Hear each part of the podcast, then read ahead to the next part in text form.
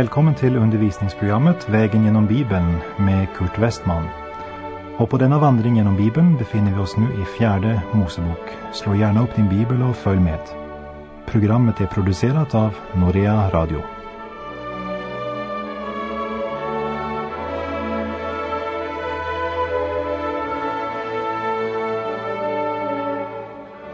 På vår väg genom Bibeln har vi nu kommit till fjärde Mosebok kapitel 16 som handlar om Koras uppror.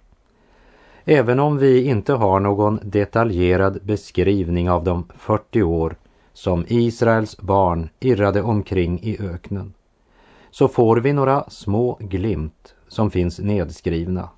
Från kapitel 16 till och med kapitel 19 möter vi fyra händelser som gäller prästadömet. I kapitlen 13 och 14 mötte vi folkets otro, olydnad och egenvilja. Medan kapitel 15 talar om vad Gud i sin trofasthet ska göra. Han ska uppfylla sitt löfte. Vi möter den suveräne Gud som inte bara har talat men som genomför sin plan och vilja. Men i kapitel 16 återupptas människans historia i öknen. Och den är så bedrövlig och förödmjukande som den kan bli. Vi kan säga att i fjärde Mosebok lär vi sida för sida vem människan är, men också vem Gud den evige och barmhärtige är. Innan vi betraktar fjärde Moseboks sextonde kapitel ska vi höra vad den helige Ande säger genom aposteln Judas i Judas brev 1, vers 11, Gerts översättning. Det har hamnat i fördärvet genom att göra uppror som Kora. Så skriften ger Kora ansvaret eftersom han var den religiösa ledare som stod bakom detta uppror. Och kapitlet börjar med knotandet och upproret bland leviterna som var kallade att förrätta tjänsten i Herrens tabernakel. Vi läser från kapitel 16, verserna 1 till och med 3. Och Kora, son till Gishar, son till Kehat, son till Levi, samt Datan och Abiram, Eliabs söner och On, Pelets son av Rubens söner, dessa tog till sig folk och gjorde uppror mot Mose. Och 250 män av Israels barn, hövdingar i menigheten, ombud i folkförsamlingen, ansedda män, följde dem. Och de församlade sig mot Mose och Aron och sade till dem, nu må det vara nog. Hela menigheten är ju helig, alla är det och Herren är mitt ibland dem. Varför upphöjer ni er då över Herrens församling? Kora var en levit med hög rang. Och skall en upprorsman lyckas så måste han få med sig några betydelsefulla män. Kora är smart, en energisk och maktsjuk man som både hade inflytande över sina medmänniskor och tillräckligt med falsk ödmjukhet för att kunna dölja att han själv är ute efter prästadömet. I andliga ökentider med växande missnöje, besvikelse och irritation är det alltid en kritisk tid för församlingen. Kora och hans grupp försöker skapa sken av att Mose och Aron skaffade sig makt över folket och berövade dem deras friheter, rättigheter och inte minst berövat dem den ära och upphöjelse de hade rätt till som medlemmar av församlingen. Kora menar att Mose bara tänker på sig själv. Det är makten Mose är ute efter. Han tänker beröva er era rättigheter, ja, det är vad Kora säger. Men det var inte ett spår av sanning i det Koras anklagar Mose för. Till exempel i kapitel 11 då Eldad och Medad hade profeterat mitt i Israels läger. Och Josua säger Mose, min herre, förbjud dem det. Så hade Mose svarat, ska du så ivra för mig? Ack att istället allt Herrens folk blev profeter genom att Herren lät sin ande komma över dem. Det är den ledare Kora anklagar för att upphöja sig. Och i kapitel 14 läste vi om hur folket knotar och klagar mot Mose. Och då säger Herren till Mose i fjärde Mosebok 14.11. Hur länge ska detta folk förakta mig och hur länge ska det framhärda i att inte vilja tro på mig trots alla de tecken jag har gjort bland dem? Jag ska slå dem med pest och förgöra dem men dig vill jag göra till ett folk större och mäktigare än detta. Om det var storhet och makt Mose var ute efter så hade han nu verkligen chansen. Vilken hämndmöjlighet över alla dessa som baktalat och motarbetat honom. Han kunde ha sagt, där fick ni för att ni inte underordnade er mina order.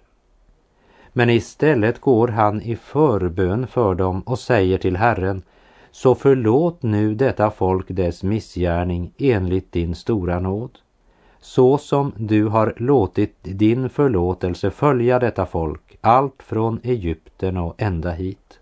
Då sa Herren, jag vill förlåta dem efter din bön. Det är den farliga ledare som Kora vill befria folket ifrån. Varken Mose eller Aron hade bett om att få jobbet som ledare för Israels folk. Men Gud hade insatt dessa, kallat dem att göra allt vad Gud befallde, vare sig det blev populärt eller inte.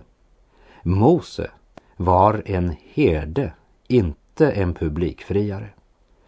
Så Kora och hans falang stred inte först och främst mot Mose och mot Aron, men mot Gud.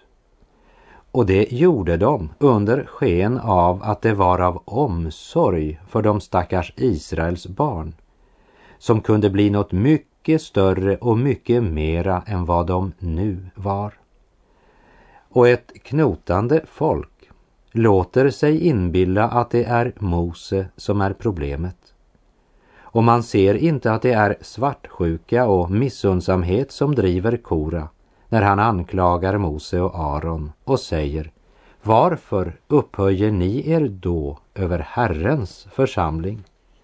Medan skriften vittnar om Mose i fjärde Mosebok 12, vers 3. Men mannen Mose var mycket saktmodig, mer än någon annan människa på jorden. Kora och Gud har alltså helt olika mening om Mose. Det kan vi tänka över lite grann.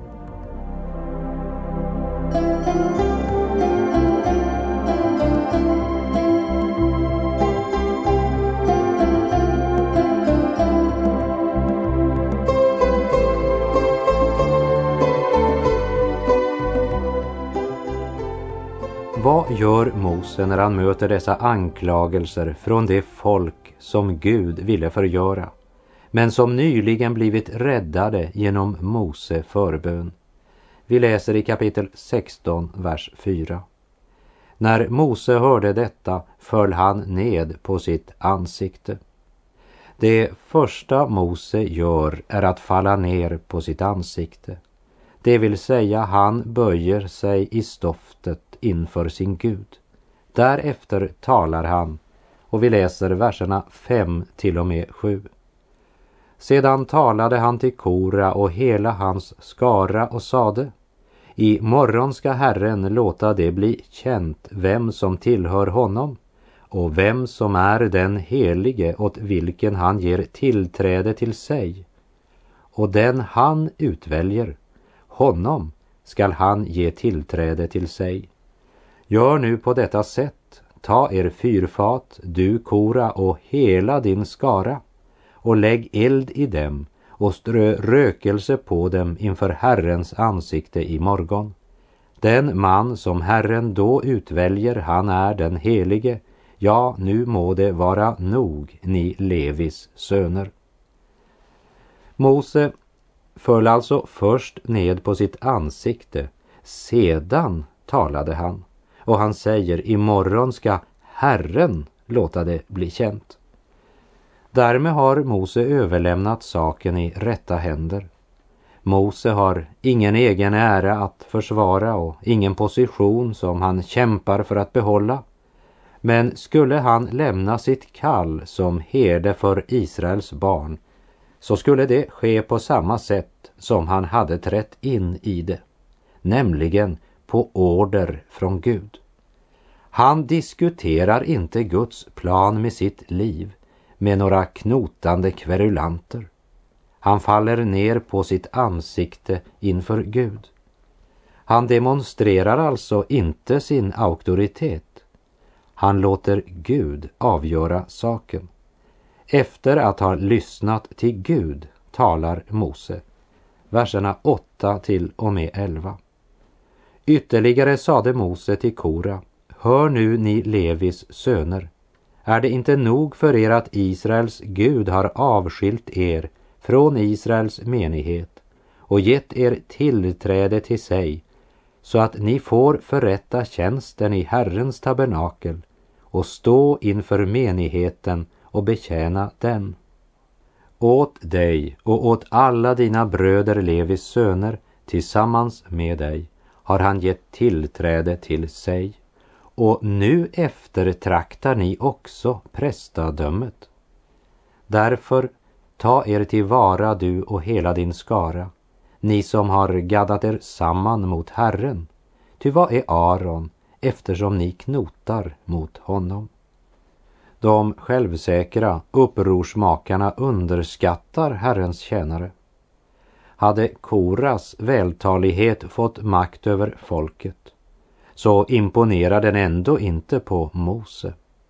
För Mose budskap bygger på vad Gud uppenbarat för honom. Att Kora eftertraktar prästadömet. Det är där skon klämmer. Vers 12 till 14. Och Mose sände och lät kalla till sig Datan och Abiram, Eliabs söner, men det sade, vi kommer inte. Är det inte nog att du har fört oss upp hit ur ett land som flöt av mjölk och honung för att låta oss dö i öknen? Vill du nu också upphöja dig till herre över oss? Ingalunda har du fört oss in i ett land som flyter av mjölk och honung eller gett oss åkrar och vingårdar till arvedel. Eller tror du att du kan sticka ut ögonen på dessa människor? Nej, vi kommer inte. Det är nästan otroligt. De har redan glömt att det är på grund av sin egen otro då de i Kaders Barnea vägrade att lyssna på Herrens order genom Mose som de nu är dömda att irra runt i öknen. Hade de hört på Mose och handlat i tro hade de nu varit i kanan. Men deras kötsliga längtan och Koras förkunnelse har gjort dem blinda. Lyssna till Datan och Abirams förkunnelse. De har fått sin teologiska lärdom av Kora. Först beskriver de Egypten, om vilken skriften vittnar följande i Andra Mosebok 2.23. Men Israels barn suckade över sin träldom och klagade.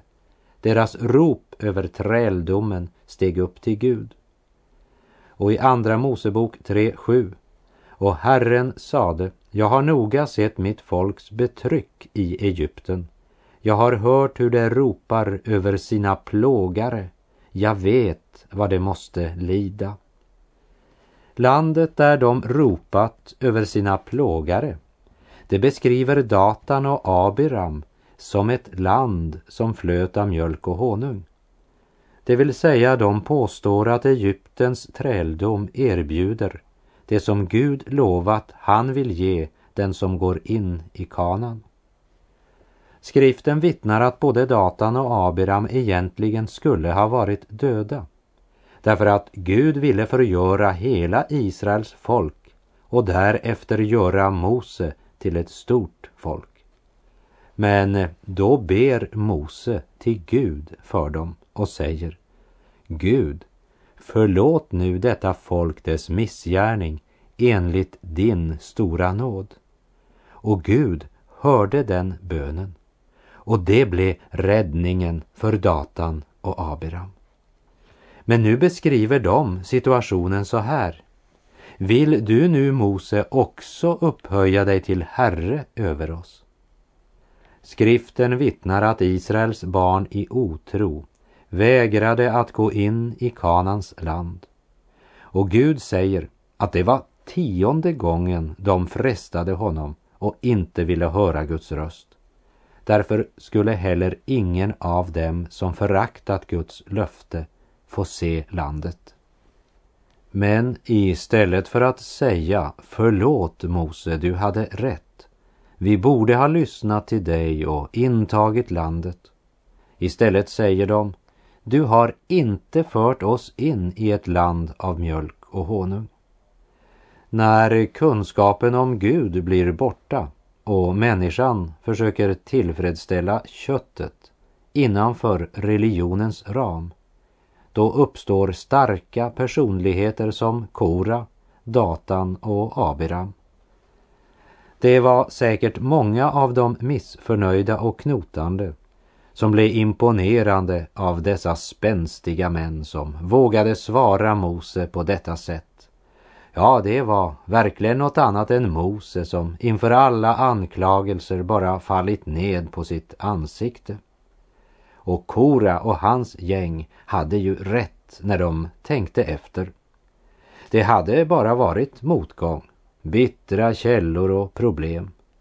Det kändes faktiskt ganska skönt att Mose äntligen fick vad han förtjänade. Och skadeglädjen formligen bubblade över när Datam och Abiram klämmer till med Tror du att du kan sticka ut ögonen på dessa människor? Det vill säga, tror du att vi är blinda för vad du håller på med, Mose? Och så var det ju just det de var. Kora, förblindad av sitt begär efter prästadömet. Datan och Abiram förblindade av Koras förkunnelse som lovade att lyfta dem till ett högre plan. Och så, för att demonstrera sin auktoritet, vägrar de att lyda Mose order och säger nej, vi kommer inte. Ja, det är ganska lätt att tala stora ord. Det är eh, lätt att gå på vattnet när det är fem centimeter djupt.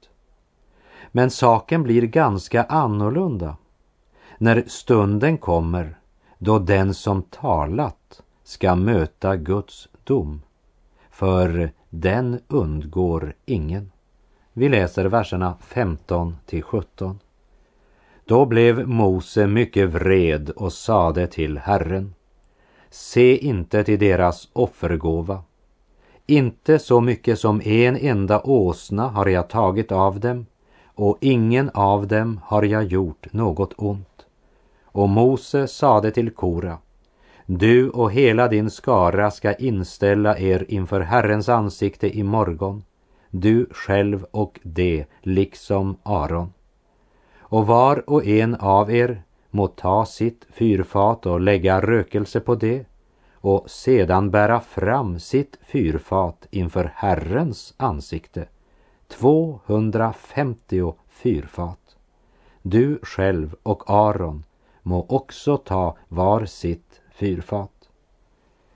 Mose lägger saken där den hör hemma. Han säger i klartext att detta är en sak mellan upprorsmakarna och Gud. Mose har inte tagit sig sin position. Han har bara handlat i samsvar med den kallelse Gud givit honom. Han har ingen position att värna om. Han överlämnar hela saken till Gud. Han har ro i själen till att vänta på att saken ska gå sin gång. Han önskar bara veta vad Gud menar om denna sak. Vers 18 till 21. Och det tog var och en sitt fyrfat och lade eld på det och strödde rökelse ovanpå och ställde sig vid ingången till uppenbarelsetältet och Mose och Aron likaså. Och Kora församlade mot dem hela menigheten vid ingången till uppenbarelsetältet. Då visade sig Herrens härlighet för hela menigheten. Och Herren talade till Mose och Aron och sade Skilj er från denna menighet så skall jag i ett ögonblick förgöra dem. Kora hade utlovat sina efterföljare en högre position i tjänandet av Gud under religiös form driver han folket att i kötslig iver följa sig. Men problemet var att Koras budskap om ledaren Mose inte var sant. Men det stackars folket upptäckte det för sent. Här kan jag inte annat än tänka på budskapet från Herrens profet i Jeremia 50, vers 6. En vilsekommen jord var mitt folk. Deras herdar hade fört dem vilse. Än en gång faller Mose tillsammans med Aron ned på sitt ansikte och ber för sitt folk. Och vi läser från vers 22. Då föll de ned på sina ansikten och sade, O Gud, du som råder över allt kötts anda, ska du förtörnas på hela menigheten därför att en enda man syndar.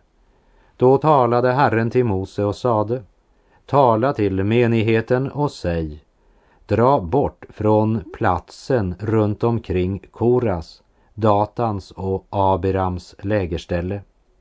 Och Mose stod upp och gick till Datan och Abiram och det äldste i Israel följde honom. Och han talade till menigheten och sade Vik bort från dessa ogudaktiga människors tält Rör inte vid något som tillhör dem, för att ni inte må förgås genom alla deras synder. Då drog de sig bort från platsen runt omkring Koras, Datans och Abirams lägerställe. Men Datan och Abiram hade gått ut och ställt sig vid ingången till sina tält med sina hustrur och barn, både stora och små. Och Mose sade av detta ska ni erfara att det är Herren som har sänt mig för att göra alla dessa gärningar och att jag inte har handlat efter eget tycke. Om dessa dör på samma sätt som andra människor dör eller drabbas av hemsökelse på samma sätt som andra människor så har Herren inte sänt mig.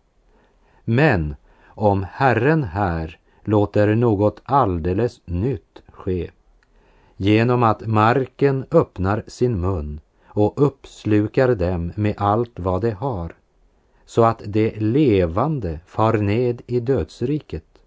Då skall ni av det veta att dessa människor har föraktat Herren. Ingenting har så lätt för att imponera vår fallna natur som blandningen av gudsdyrkan förenad med kötslig frihet eller gudsdyrkan kombinerat med dansen runt guldkalven. Lägg märke till Kora. Han fick med sig 250 av de ledande och så hela Israels barns menighet mot Mose och Aron. Kora är en mästare på att fånga folks intresse. Han kan lova ökenvandrarna att nu ska det äntligen börja hända saker. Bara vi får sänkt respekten för Mose och Aron, det vill säga lagen och översteprästen. Men Guds rike är inte av denna världen. Och Mose säger, men om Herren låter något alldeles nytt ske. Och vi läser från vers 31. Och just som man hade slutat att tala allt detta rämnade marken under dem och jorden öppnade sin mun och uppslukade dem och deras hus och allt Koras folk och alla deras ägodelar.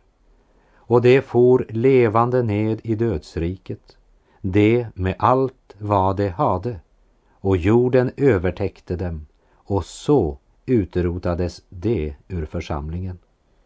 Och hela Israel, som stod runt omkring dem, flydde vid deras rop ty de fruktade att bli uppslukade av jorden.